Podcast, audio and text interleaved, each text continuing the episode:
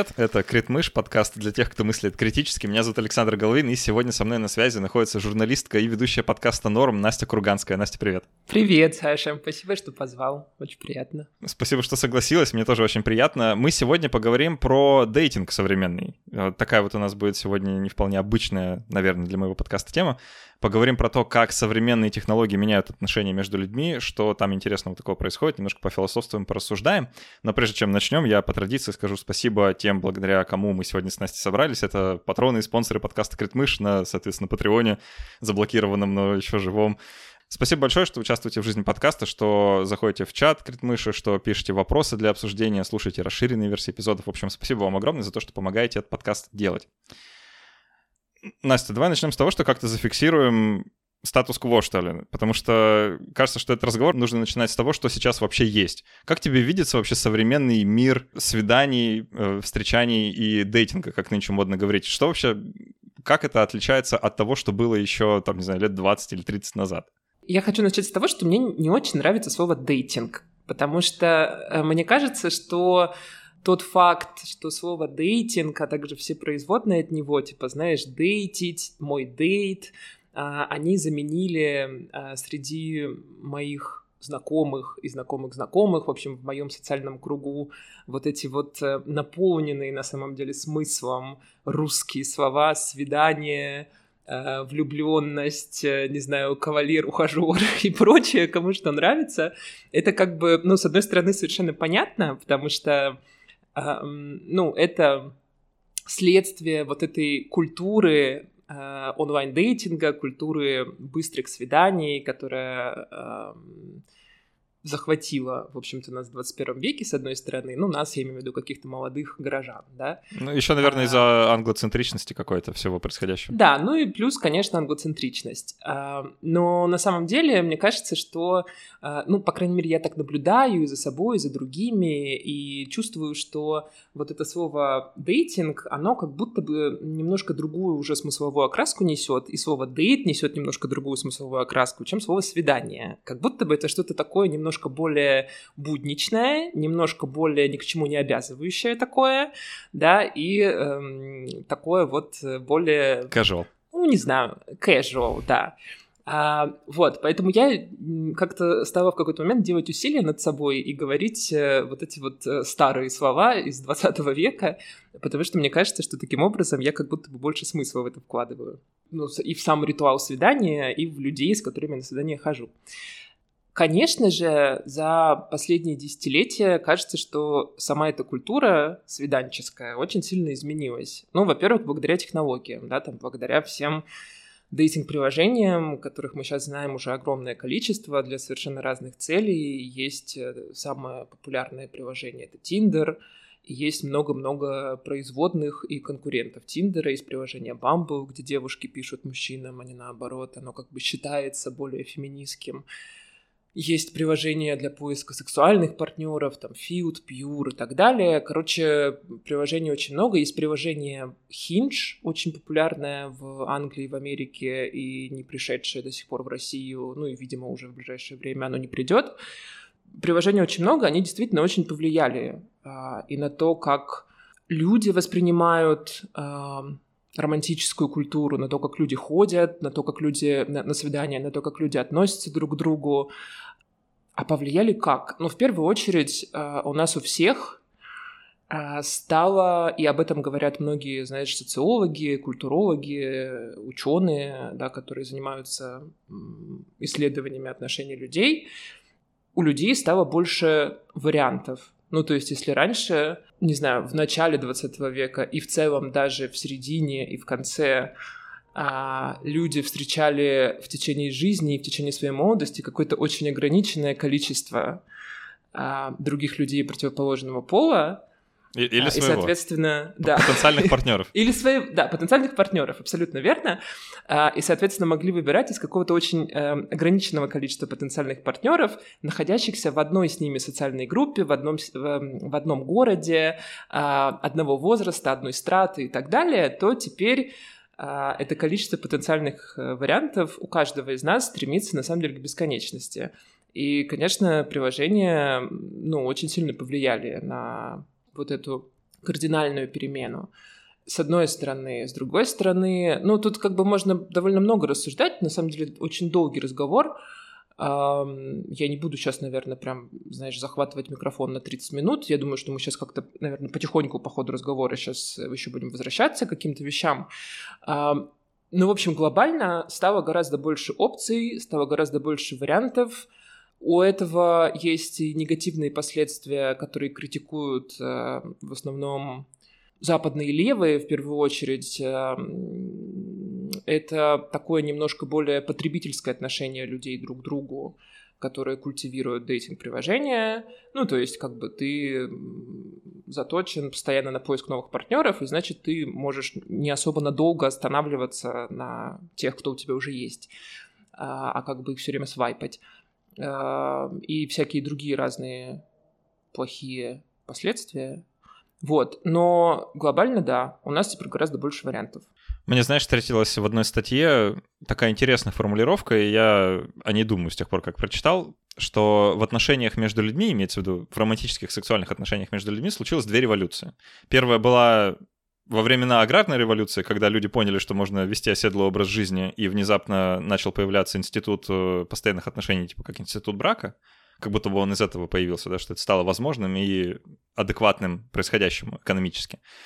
А вторая революция происходит прямо сейчас, и мы как бы вот сквозь нее живем. Что вызвана она именно э, дейтинг-приложениями и другими технологиями вокруг э, свиданий как таковых.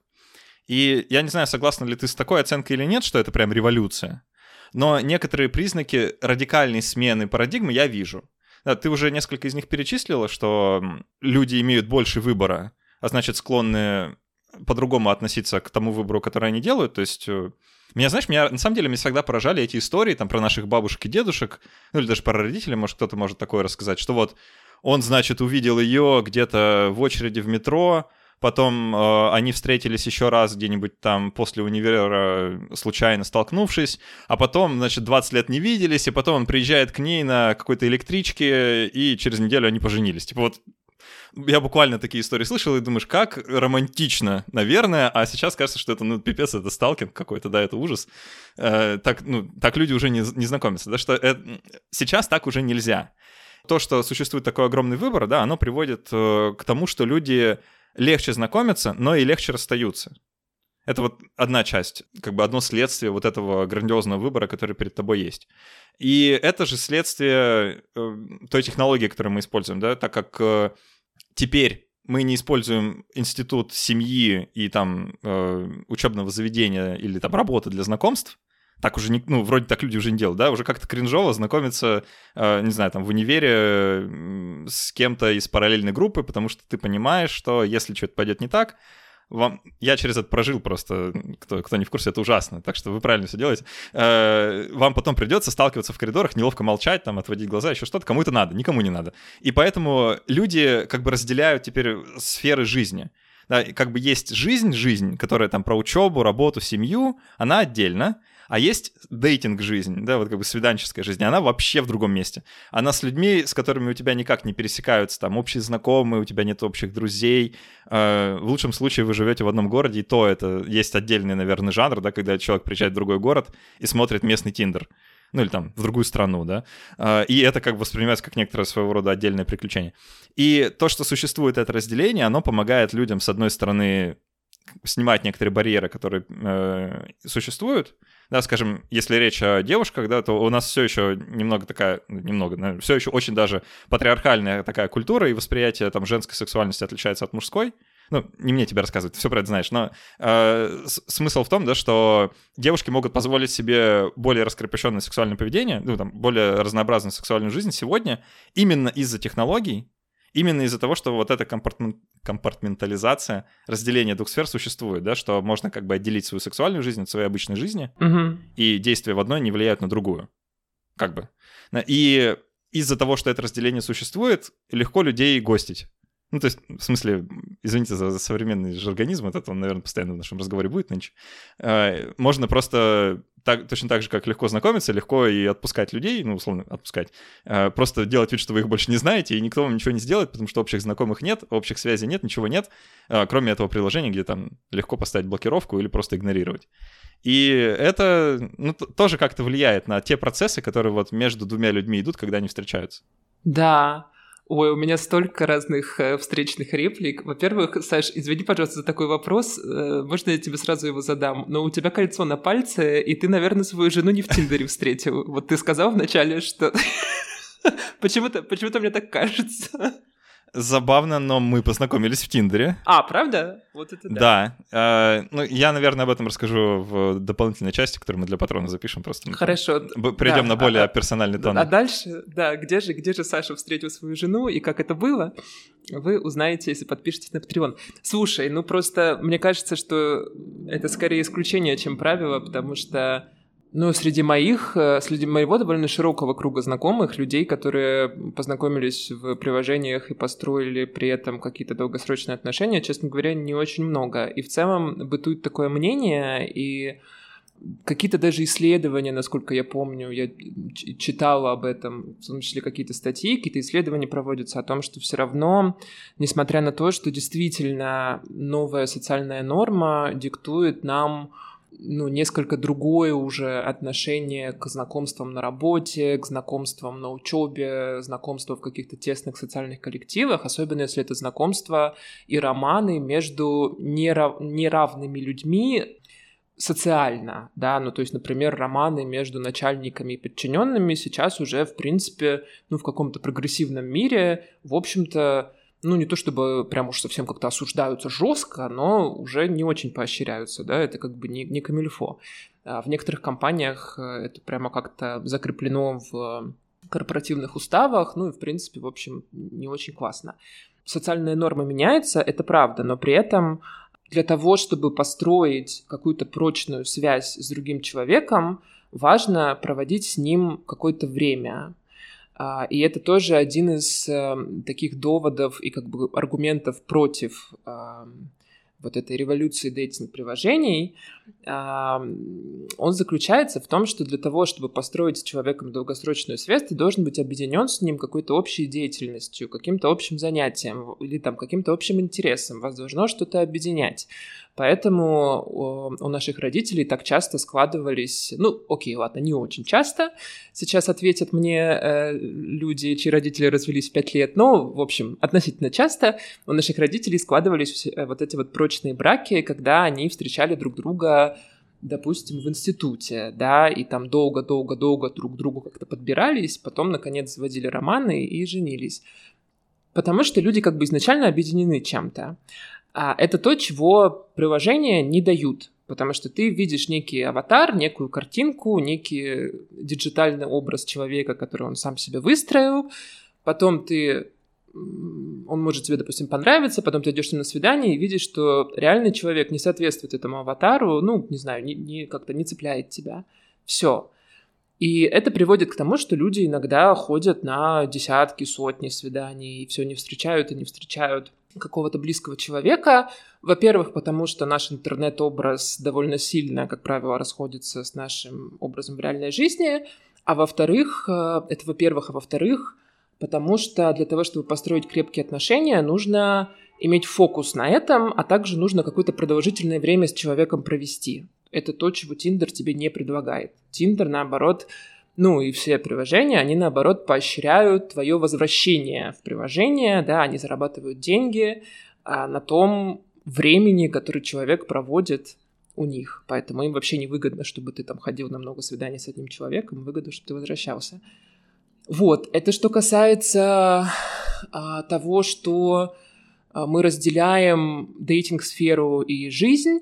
Ну, как бы, да, отчасти такое явление имеется, но вообще-то оно неоднозначно позитивное, потому что, ну, если прям вот так вот разделять, то может быть довольно сложно построить реально тесные отношения по этой причине. Про гостинг это ты очень хорошо заметил, потому что гостинг действительно это бич э, вообще, мне кажется, современной коммуникации, и не только, и как бы гостинг, мне кажется, это какая-то штука, и вот у нас тоже, знаешь, в одном из э, подкастов в Норме у нас было интервью с Полиной Ранцон, таким очень хорошим э, социологом российским, и как раз, мне кажется, мы там о культуре свиданий тоже с ней говорили, и вот она очень интересно рассуждала о дейтинге, как действительно о таком коммуникативном явлении, которое перекочевало из вот этой какой-то дейтинг области в вообще, в принципе, общение между людьми.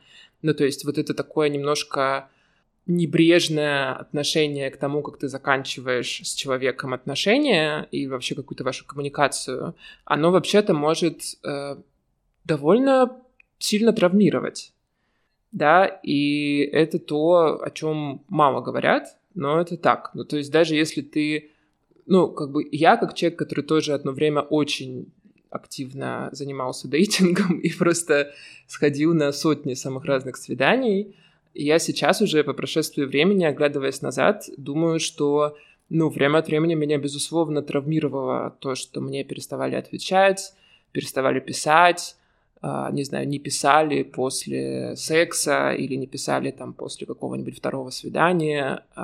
Ну, принято обычно в таких ситуациях, да, есть некоторые такие какие-то нормы, опять же, принято как бы не очень на этом зацикливаться, да, это такие какие-то поведенческие э, нормы, но, конечно же, внутренне это может довольно сильно травмировать, это правда, поэтому гостинг это прям не очень хорошая штука.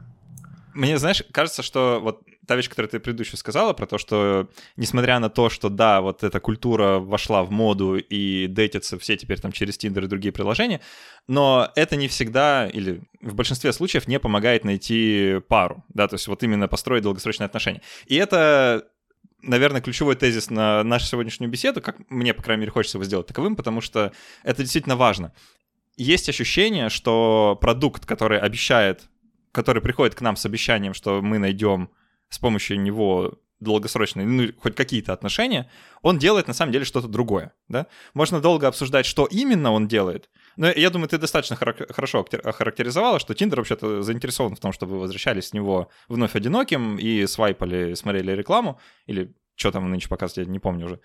Но так или иначе, оно, кажется, не решает ту задачу, которую вы на этот продукт возлагаете, а именно поиск партнера.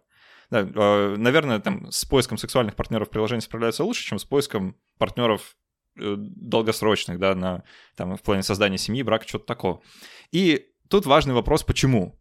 Почему оно так не происходит, хотя, казалось бы, вроде бы это и делает, и, казалось бы, люди, по крайней мере, часто люди туда именно за этим приходят, но не находят. Э, я давай предложу как бы свои версии, почему мы можем попробовать развить. Тут, мне кажется, все дело в том, что это не так, знаешь, как в сказке, что вот ты... Э, у нас же есть вот этот вот миф, да, про то, что можно на любовь натолкнуться случайно, да, буквально песни про это пишут, да, что вот и как там, нечаянно нагрянет, когда ее совсем не ждешь, вот это все, да? А, и есть вот это вот ощущение, что это может произойти в любой момент, ну, не знаю, Шрека все смотрели, да, вот, вот как в Шреке. Э, все, все же хотят, как в Шреке, я хочу, ну, хотел, да, так и произошло, все, все правильно.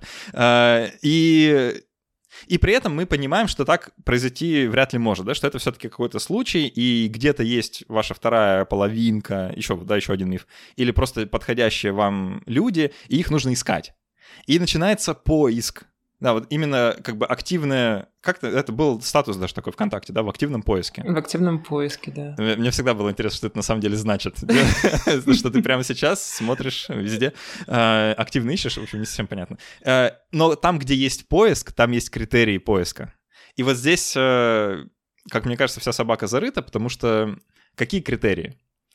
И когда мы начинаем разбираться в том, как внутренне устроен Тиндер, например, мы находим много интересного в плане того, что мы Тиндеру сообщаем в своем профиле и на что люди на самом деле обращают внимание. Да, какие сейчас вот чаще всего называют, э, ну, там, в плане перечисления своих качеств э, в Тиндере, там, не знаю, юноши и девушки, да, ну, там можно про рост увидеть, про кто-то пишет про свою работу, да, чем занимается, а, кто-то демонстрирует свое крайне классное накачанное тело в выгодных ракурсах. Это те критерии, на которые люди как бы обращают внимание и которые, по которым они себя меряют в том числе.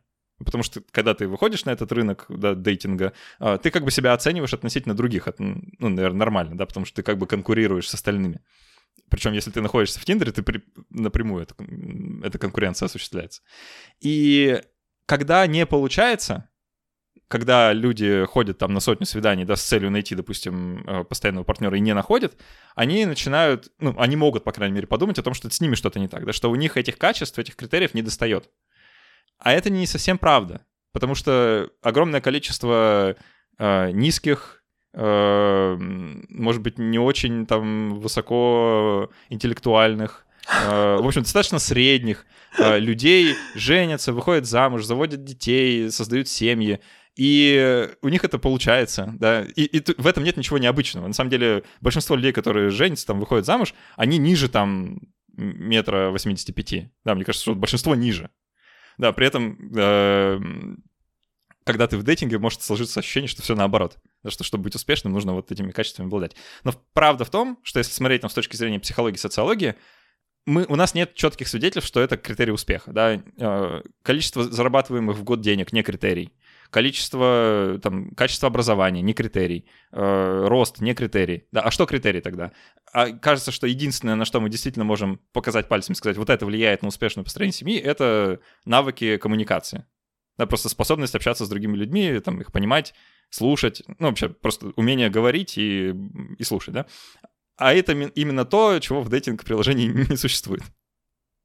Вот, и получается, что из-за вот этой вот э, э, странной асимметрии тех признаков, по которым осуществляется поиск приложений, тех признаков, которые на самом деле важны, оно и не решает той задачи, э, которую мы на это приложение возлагаем. Ну, отчасти я с тобой согласна. Отчасти, ну, знаешь, мне кажется, что это вообще такой очень философский разговор, потому что, безусловно, если бы отношения строили только красивые люди, например, или только умные люди, то все было бы гораздо проще в нашем мире. А, но кажется, что это не так, и кажется, что даже а, какая-то вот коммуникабельность или какой-то эмоциональный интеллект, он, в принципе, тоже не влияет напрямую на так называемый успех на ниве отношений, а также что такое вообще успех здесь, тоже не ясно. Тут, понимаешь, просто мы очень тесно, мне кажется, уже этот, ну, как бы ответ на этот вопрос очень тесно еще переплетается со всякими психологическими категориями, потому что в конечном итоге отношения строят те люди, которые соответствуют запросам друг друга. Запросы все очень индивидуальные, и у кого-то, я вполне допускаю, действительно может быть такой запрос Э, партнер должен быть там э, каких-то цифр, там какого-то роста или какого-то веса. У меня тоже иногда, вот мне вчера буквально пришло сообщение в Тиндере от мужчины, который у меня первым делом спросил, знаешь что, кто я по знаку зодиака, а потом спросил, какой у меня рост. И я подумала, блин, мы что, поменялись местами? Просто Просто что это такое? Я думала, что как бы женщины... Ну, мужчины говорят, что женщины у них такое спрашивают, а тут у меня такое спросил мужчина. А, ну, это странно довольно-таки на самом деле все, потому что, ну, странно, не знаю, странно, когда у тебя в интернете спрашивают, какой у тебя рост, но Видимо, для кого-то это действительно какой-то важный запрос. И в целом, если люди этому запросу удовлетворяют взаимному, ну, значит, наверное, у них что-то получается. Мне кажется, что проблема в том, что люди часто не знают, какой у них запрос. И я думаю, что очень часто люди ранятся о какие-то неудачные свидания, в том числе потому, что и они сами не знают, чего они на самом деле хотят. Они хотят серьезных отношений, или они хотят несерьезных отношений, или они вообще не хотят отношений, что там вообще у них происходит. И люди, которых они встречают, тоже не очень понимают, чего они хотят и что они здесь делают. И из-за этого довольно часто, ну, получаются какие-то взаимные, может быть, травмы, которые люди друг другу наносят э, в таком формате общения. Вот, поэтому, ну, здесь, наверное, может помочь там психотерапия и какое-то вообще более глубокое познание своих запросов в жизни. Вот. Но мне кажется, что вот это тоже такие важные причины, почему иногда не получается в Тиндере встретить свою любовь. Знаешь, мне, мне кажется, что когда человек пытается найти себе вот пару именно долгосрочную. Про, про краткосрочные свидания, там, one night stand и все такое, у меня нет вообще никаких э, комментариев. Да, наверное, там люди действительно могут ориентироваться на параметры типа рост и вес, и там знак зодиака, кому что больше нравится. А, но когда дело заходит о более близких межличностных отношений, ну, а реально, какая разница, какого человека рост? Ну, это... Я, мне просто не совсем понятен аргумент, да, что вот там, а для меня важно. Потому что когда вы такое, такой критерий для себя вводите, вы некоторым образом отрезаете э, тех людей, которые под этот критерий не подходят, очевидно, да, что вы так делаете. И при этом вы не даете им шанса, вы не узнаете, что это за человек, да, о, он метр шестьдесят четыре вместо метр семьдесят, ну, у нас ничего не выйдет. А может быть, именно этот человек сделал бы вас, там, счастливым или счастливой, да? Это то, что он там ниже ростом, не знает, или она, это не значит, что у вас не может ничего получиться. Может быть, как раз-таки и может. Просто вы никогда не попробуете, потому что у вас вот этот вот странный, очень произвольный какой-то критерий, который, мне кажется, реально на отношения не влияет. Это, это мое личное мнение. Э, можно там соглашаться или нет. Но если вы будете как бы эти критерии в большом количестве выставлять, то шанс того, что вы действительно кого-то найдете, он действительно мизерный. Ну, потому что у, у нас же есть вот это представление, оно такое странное, да, как будто бы мы должны найти себе идеальную пару, вот идеального партнера. Но не бывает идеального партнера. Это, это миф, это, это сказка, это ну, ну, реально несуществующая штука. Да? Если вы действительно хотите построить э, долгие отношения, то это как бы работа, которая идет вот, ну, регулярно, да, на ежедневной основе с другим человеком, когда вы вместе, вместе коммититесь друг на друга и такие, да, окей, мы будем вместе, давай подумаем, как это может работать. И вы становитесь друг для друга идеальными партнерами на протяжении там, довольно длительного времени. Да, это может занять, ну, продолжительный кусок, да, вашей жизни. И не факт, что это, там, в конце концов получится, или будет, ну, прям идеально-идеально, или просто хорошо, или достаточно хорошо. А, но идея о том, что вы можете кого-то встретить, и сразу все будет норм, извини, что я использовал название вашего подкаста сейчас в этом контексте, но просто, что все будет хорошо, да, она утопическая, как мне кажется. И даже лю- любая попытка какие-то критерии сюда ввести как бы для облегчения этого поиска, она только его усложняет. Вот, что мне кажется. И здесь подключается второй момент, что предложение это огромное, выбор бесконечный, людей столько, что вам со всеми на свидание не сходить никогда. И это создает иллюзию того, что можно выбирать бесконечно. Да, что, ну, вот этот не подходит по этому параметру, этот по другому, этот по третьему, э, та по четвертому, ну, я тогда выберу вон тех людей, э, вот этих там пяти, схожу с ними. Да?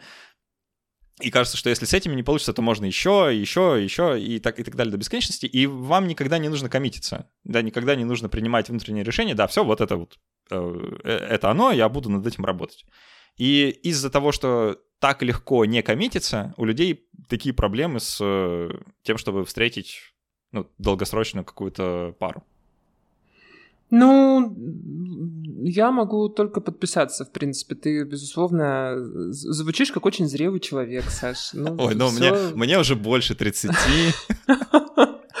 Все так. Конечно, отношения — это работа, безусловно. Конечно, в какой-то момент надо коммититься. Но я думаю, что тоже, знаешь, тут э, все, ну, как бы мудрость приходит с опытом, и тебе нужно сходить на какое-то количество этих э, безумных свиданий для того, чтобы захотеть уже на каком-то человеке остановиться. А, ну, это правда, нужно захотеть. Плюс еще кажется, что у людей в разном возрасте могут быть действительно разные запросы, и в какой-то момент у тебя действительно может быть запрос быть с мужчиной или женщиной какой-то определенной внешности. Я, кстати, среди всех своих друзей мужского пола постоянно встречаю наблюдение о том, что внешность очень конкретная, очень важна.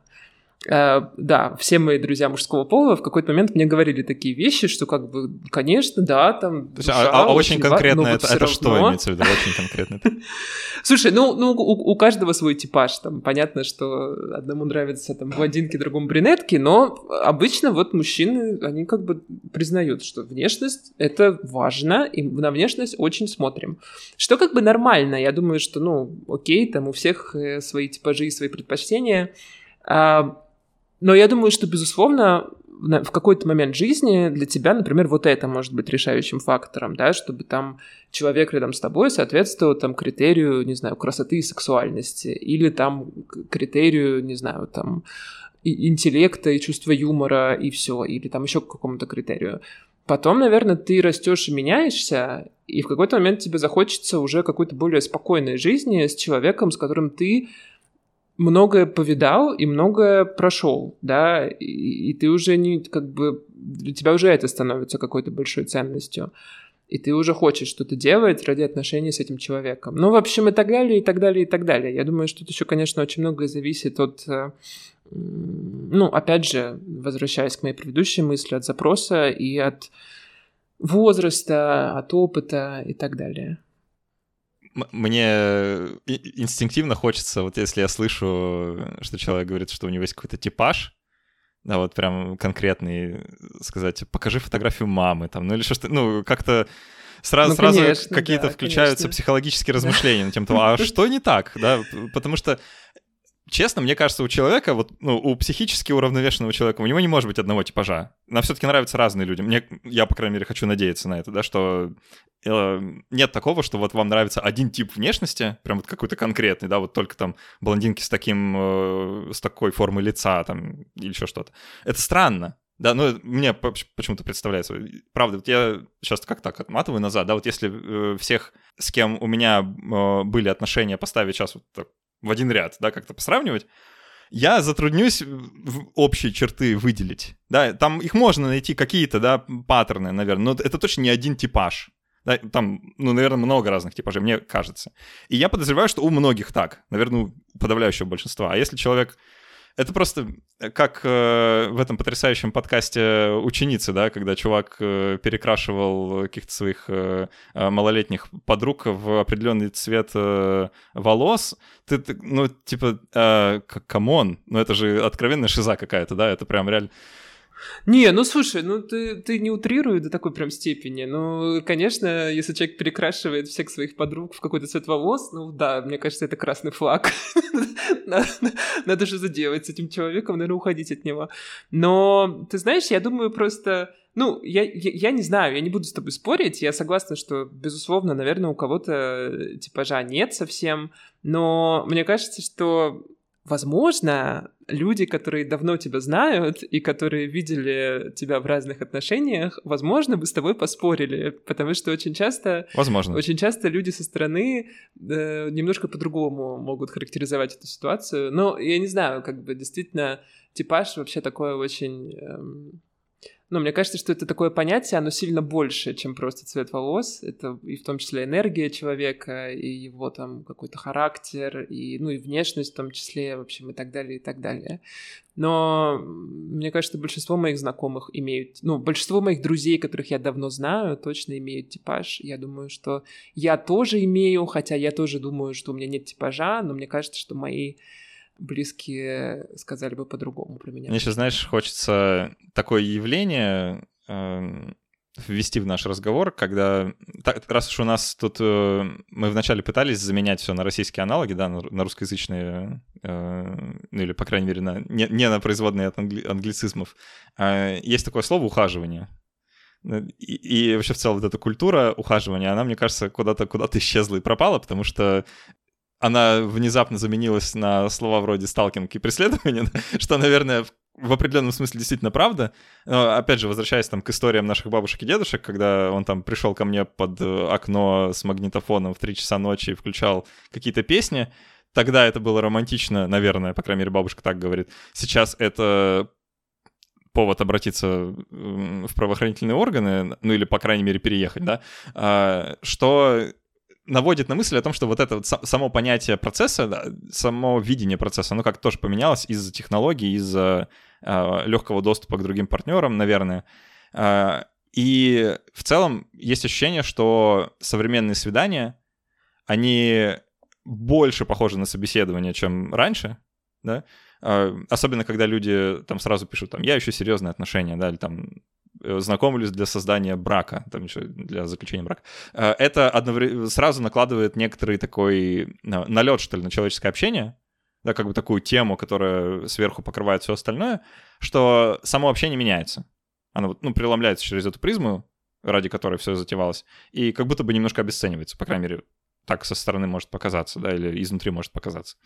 Мне кажется, это очень сильно зависит э, от э, конкретного человека. Ну, ты знаешь, я тут могу, наверное, только на свой просто житейский опыт опереться, отвечая на этот вопрос, а, потому что каких-то вот какого-то такого, не знаю, контента об этом или каких-то исследований я не читала и не смотрела. У меня есть ощущение, что здесь большую разницу, ну, как бы большой вес имеет гендер, потому что по моим ощущениям субъективным, женщины более настроены на то, чтобы развивать э, диалог, развивать э, разговор и как-то, в принципе, работать над ходом свидания, скажем так, да, то есть там вот что-то, как, какой-то получать результат от него. Мужчины, мне кажется, чуть меньше, мужчины чуть больше как будто бы настроены на то, чтобы либо рассказывать о себе, либо, ну, простите, мужчины, субъективные наблюдения, либо молчать да, потому что не всегда у мужчин социально приемлемо вообще, э, ну, там, какое-то проявление, знаешь, э, своих чувств, вообще какое-то большое количество вербальности. Вот. А, это, ну, мне так кажется. Я думаю, что здесь большой вес э, имеет гендер, и я думаю, что... А, ну, опять же, вот эти собеседования, но это, мне кажется, какой-то маркер того, что человек э, на рынке свиданий находится типа два дня. Когда ты уже сходил на 500 миллионов свиданий, но, честно говоря, уже нет сил устраивать собеседования, и в целом хочется, мне кажется, уже в лучшем случае хорошо провести время, а в худшем случае уже ничего не хочется. Вот, поэтому тут, э, ну, опять же, если у человека вот есть задача... Я знаю, кстати, у меня есть такие знакомые, вот, которые э, выходили в дейтинг с намерением, вот прямо четким намерением найти себе партнера и себе, знаешь, ставили в календарь 10 свиданий подряд, шли на 10 свиданий и находили в итоге там на какое-то там шестое, седьмое, восьмое, находили какого-то человека, с которым оставались надолго. То есть это был такой как бы project management.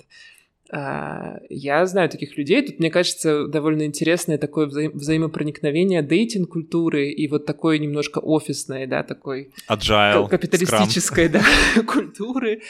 Э, agile и дейтинг, они вот перетекают друг в друга. Поэтому, опять же, тут все очень сильно зависит от э, целей поставленных и, и запросов, опять же. Но, к счастью, нет, у меня, у меня нет ощущения, что люди собеседуются. У меня, наоборот, есть ощущение, что это скорее раздражает обычно, когда, ну, всех, обоих участников процесса, когда это похоже на собеседование, и в целом ни к чему хорошему не приводит. Последнее наблюдение, которое сделаю перед тем, как мы немножко пофантазируем о том, к чему это все нас приведет неминуемо, а, про секс надо сказать, потому что это тоже большая часть, э, в которой произошли изменения, и тут множество есть граней, да, у этого процесса, там, это, наверное, корнями уходит куда-то в 60-е, там, сексуальная революция, вот это все, и в целом раскрепощение там э, человечества, да, как такового. Э, хочется верить, что оно все еще продолжается, да, и не закончилось. Если... Я, кстати, видел исследование на эту тему, как часто люди, точнее, сколько в среднем у пар уходит на то, чтобы перейти к сексу, если они познакомились онлайн с использованием там, дейтинг-приложений, против того, если они познакомились на работе. Разница на порядок. Сейчас э, условно точно не помню, не воспроизведу, но примерно так, что 50% э, пар э, у них уходит что-то типа недели на то, чтобы перейти, ну, там, около месяца, да, на то, чтобы перейти к сексу, если они познакомились в интернете. И если вы познакомились на работе, то у вас... Три на... года. Ну, там... Мне, знаешь, мне, мне здесь вспоминается всегда сериал «Касл». Не знаю, смотрел ты его или нет. Нет, потрясающий сериал, наверное, немножко устарел уже, но там главный герой Касл, он писатель, который помогает в раскрывать дела, это такой детектив. И главная героиня Беккет, это полицейская. И вот у них как бы очевидный, вот с первой серии очевидно, что они будут вместе, да, но мы там сезона 4, наверное, ждали, когда это наконец случится, и тем как бы слаще, да, когда это происходит. То есть есть некоторые ожидания. Да, помнишь, в «Докторе Хаусе» у доктора Хауса О, да. и Кадди случился секс о, да, в восьмом да. сезоне. А, и, и там в тот момент уже все было плохо, да. да. Извините, спойлеры, если кто-то вдруг почему-то не смотрел. А, уже поздно, я думаю, все равно. Вот, и это тоже большая часть, да, что вот эта вот э, некоторая анонимизация, которая происходит из-за интернета, да, вот это разделение э, областей жизни на всю социальную, э, все социальное общение, работу, учебу, семью и свидание, как отдельную сущность, да, оно помогает вот этому переходу. Хорошо это или плохо, это в разных ситуациях по-разному, наверное, да, но так или иначе это происходит. И это тоже любопытный феномен, да, что люди э, по-другому относятся к сексу сегодня, особенно молодые люди, чем э, ну, там даже наши родители или мы. Мы имею там миллениалов, да, в виду. Условно, там можно в сети прочитать э, ну, там, такие высказывания, да, молодых людей, что вот там, если я захочу найти секс сегодня, это вообще без проблем, да, я просто захожу в Тиндер там, или там в, в Пьюр или куда еще, э, и ну, там до полуночи, да, все произойдет уже. И это, конечно, меняет отношения между людьми. Да, вопрос в том, как, и я думаю, по крайней мере, мне кажется, что мы еще не знаем до конца, как. Во-первых, я хотела сказать, что я не верю в женскую сексуальную свободу. Безусловно, есть вещи, за которые мы все женщины, и мы все феминистки, там, да, когда я говорю о себе, а, можем только благодарить 20 век и изобретение контрацептивов, да, изобретение ну и как бы в, в принципе сексуальная революция в культуре это конечно безусловно были прекрасные вещи которые изменили э, жизнь женщин в лучшую сторону. Но я очень не люблю риторику вокруг дейтинг приложений которая как-то использует вообще вот это понятие женской сексуальной свободы в духе, что, мол, вот, там женщины сравнялись с мужчинами в том смысле, что им так же легко найти секс, они тоже могут просто зайти в пьюр и найти себе там какого-то, какую-то персону а, очень быстро. Это, безусловно, так. А, мужчины этому очень рады обычно, э, вообще такому женскому поведению, но а, на самом деле эта свобода является таковой ровно до но никто не отменял э, огромное количество рисков, с которыми сталкивается женщина, когда она решается заниматься вот таким одноразовым сексом, который она находит в интернете. Риски нежелательной беременности, которые всегда в первую очередь ложатся на женщину, а не на мужчину. Риски Э, инфекции, разных заболеваний. Риски того, что мужчина, который приедет к тебе домой, окажется, ну, каким-то, не знаю, может быть, не очень адекватным и применит к тебе какое-то насилие, да, с этим тоже, как известно, женщины по статистике сталкиваются гораздо-гораздо-гораздо больше, чем мужчины. А, огромное количество рисков, с которыми сталкиваются женщины и минимально сталкиваются мужчины, когда занимаются сексом, найденным в пюре. И все эти риски, они говорят о том, что, ну, как бы, да, женская сексуальная свобода в этом, как бы в этой теме и в этом контексте она есть, но она сильно более условная, чем мужская сексуальная свобода. Вот, а, поэтому ну, тут как бы тоже приложения, они, с одной стороны, немножко упростили а, поиск секса для людей, с другой стороны, опять же, они никуда не убрали вот эти вот какие-то социальные гендерные проблемы. А, возможно, это... даже усугубили их в каком-то смысле. И, возможно, даже усугубили их, конечно. Я вижу иногда в какой-то западной поп-культуре, там, знаешь, в западном ТикТоке и вообще каком-то, ну, в, в принципе, глобально в западном интернете, я вижу иногда такую риторику, когда, ну, такую немножко, я бы сказала, ностальги, какую-то немножко олдскульную, когда наоборот, э, а, как будто бы молодые женщины призывают как бы не давать поцелуя без любви, да, как говорится, ну, то есть не, не, не очень торопиться как бы с э, сексом с какими-то незнакомыми мужчинами, именно потому что секс отделить от чувств, как бы нам не говорили разные блогеры об этом, на самом деле очень сложно. И социально мужчины и женщины все-таки, ну, безусловно, немножко по-разному э, запрограммированы, что ли. Нам как бы социум немножко разные диктует вещи.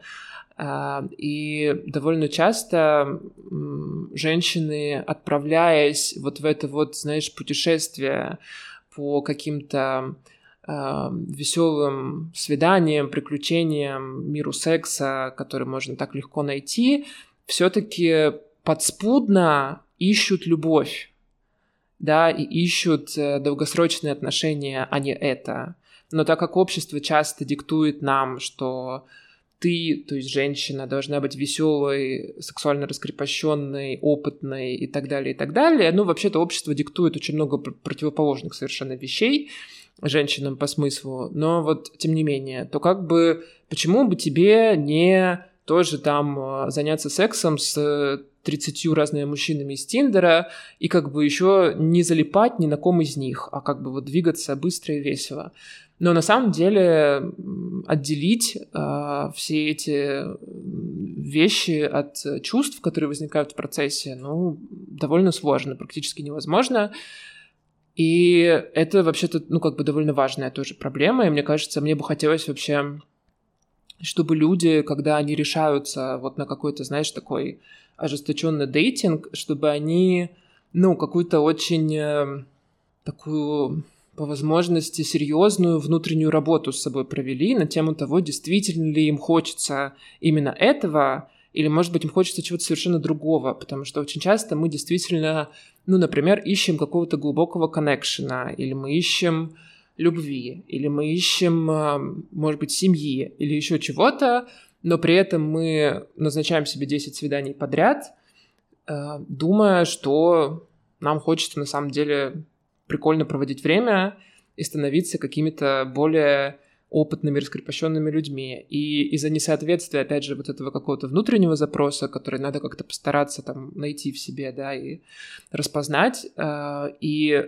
вот этих всех внешних действий происходят тоже всякие потом травмы и какие-то сложные опыты. Слушай, это очень классное замечание, действительно, про разницу того, как это все выглядит для разных гендеров, действительно можно, наверное, долго поговорить. Это даже скорее отдельная тема вообще отдельного выпуска. Возможно, мы когда-то к этому вернемся, но э, просто зафиксирую, что да, это действительно так. И я думаю, корнями эта проблема все равно уходит в то, что у нас нет равноправия, да, как бы нам не хотелось думать обратного, да, что все равно есть гендерная разница, разница в социализации, разница в воспринимаемых э, нормах, стандартах э, вообще социально приемлемом поведении для мужчин и женщин. И это большая проблема, в том числе для мужчин, потому что, э, как мне кажется, ну, вообще, по идее, как это должно быть, да, вот как ты правильно сказала, даже если женщина э, приходит в дейтинг-приложение искать секс, она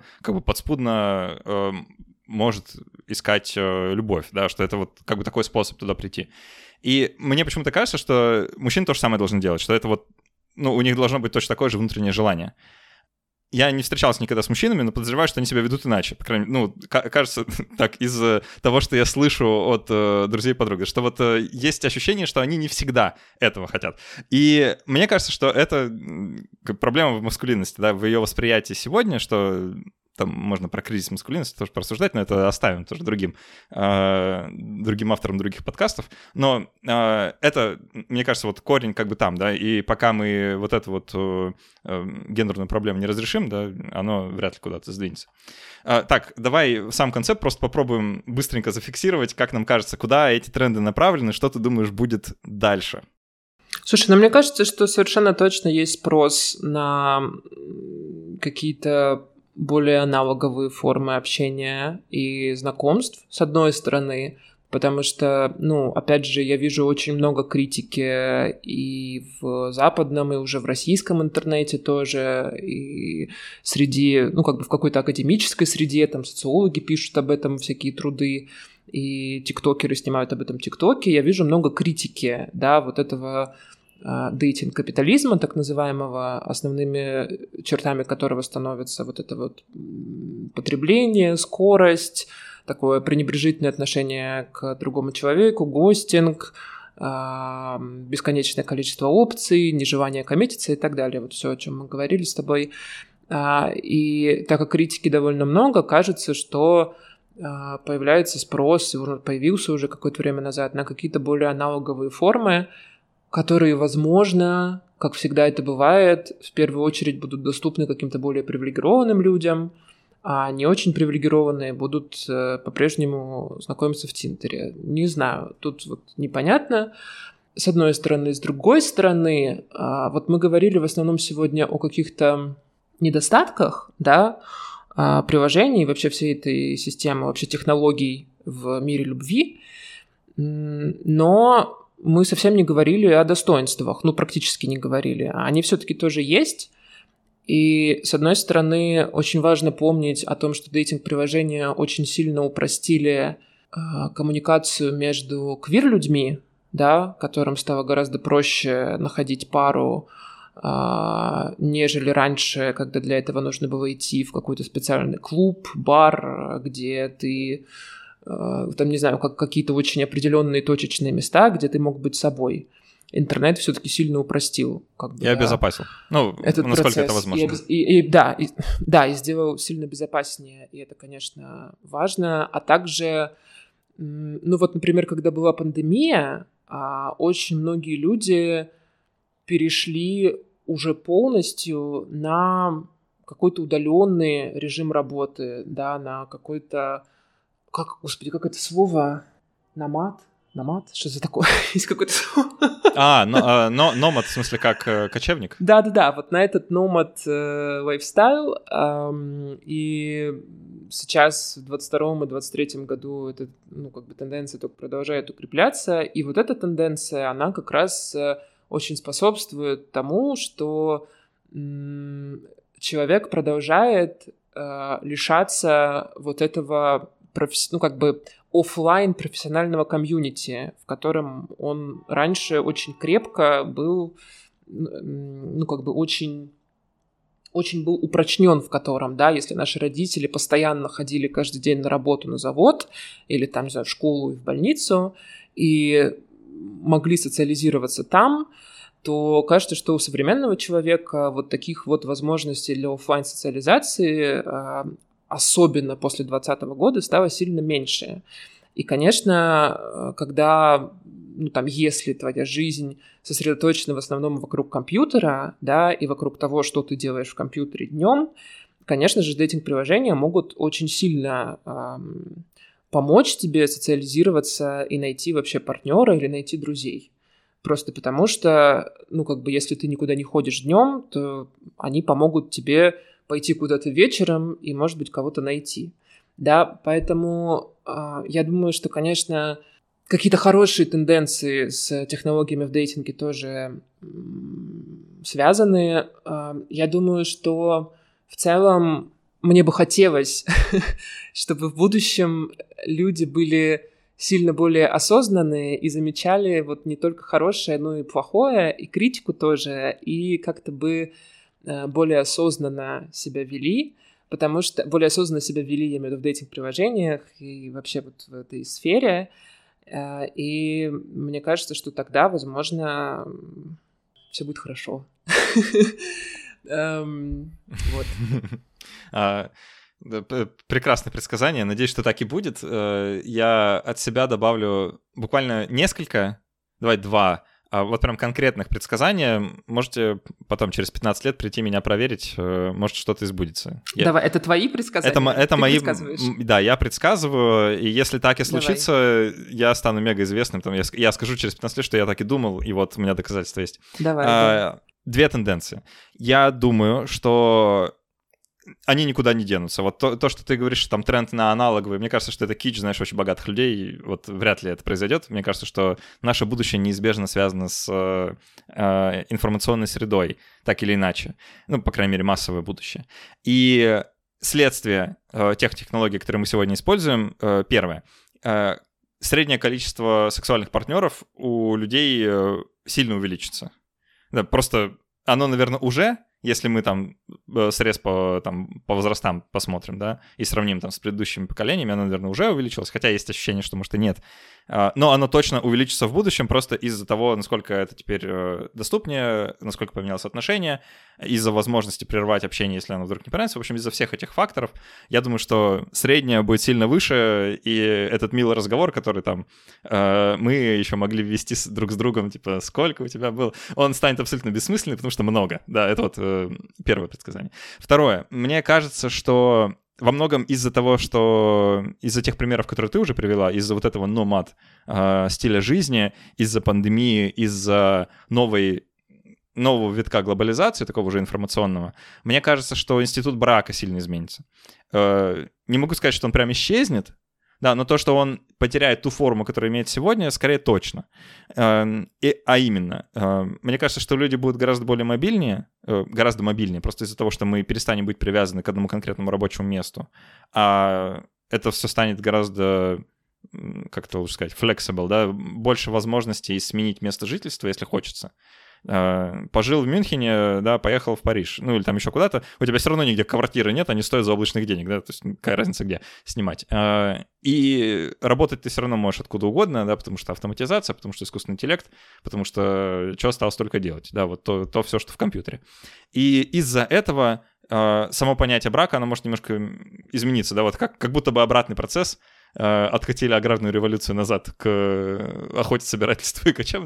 кочевому образу жизни, только теперь вместо охоты и собирательства у нас э, что там, зерокодинг или что там нынче модно, да, в общем, какая-то такая штука.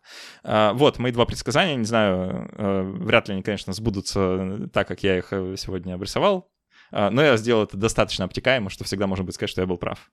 Не, ну в целом логично, конечно. Без... Не, ну слушай, то, что институт брака в кризисе, это, конечно, тоже факт. Ну, безусловно, конечно. Другое дело, что, видишь, э, возможно, наша психология за этим еще не очень поспевает. То есть эти как бы явления, они происходят, а мы, как люди, эм, со своими какими-то ожиданиями от жизни, еще пока что не очень поспеваем за этим. Мы все равно надеемся встретить любовь, как в Шреке, э, не знаю, и прожить с ней всю жизнь. Но при этом, как бы, да, технологии и, в принципе, какие-то перемены в мире, они немножко против этого. Нужен, нужен новый Шрек про полиаморного Шрека.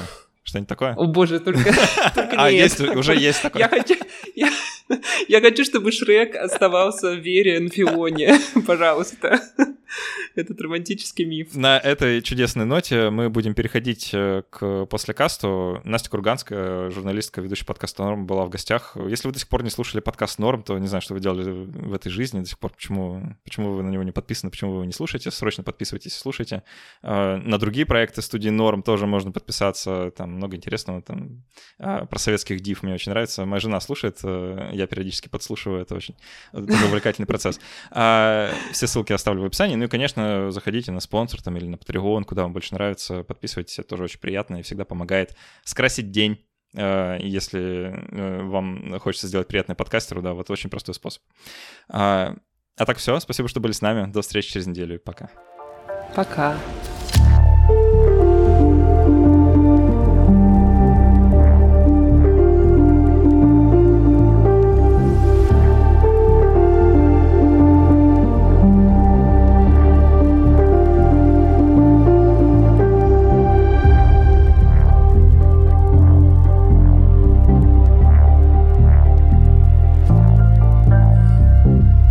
Супер. Да, мне тоже очень понравилось. А, смотри, давай действительно поделимся какими-то личными историями, потому что кажется, что уже можно так, э, без купюр, да, для э, патронов спонсоров, почему бы нет.